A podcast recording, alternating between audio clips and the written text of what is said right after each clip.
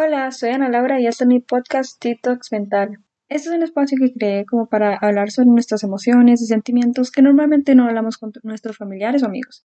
¿Y por qué es esto? Porque a veces nos sentimos como bastante vulnerables y no queremos expresar nuestros sentimientos.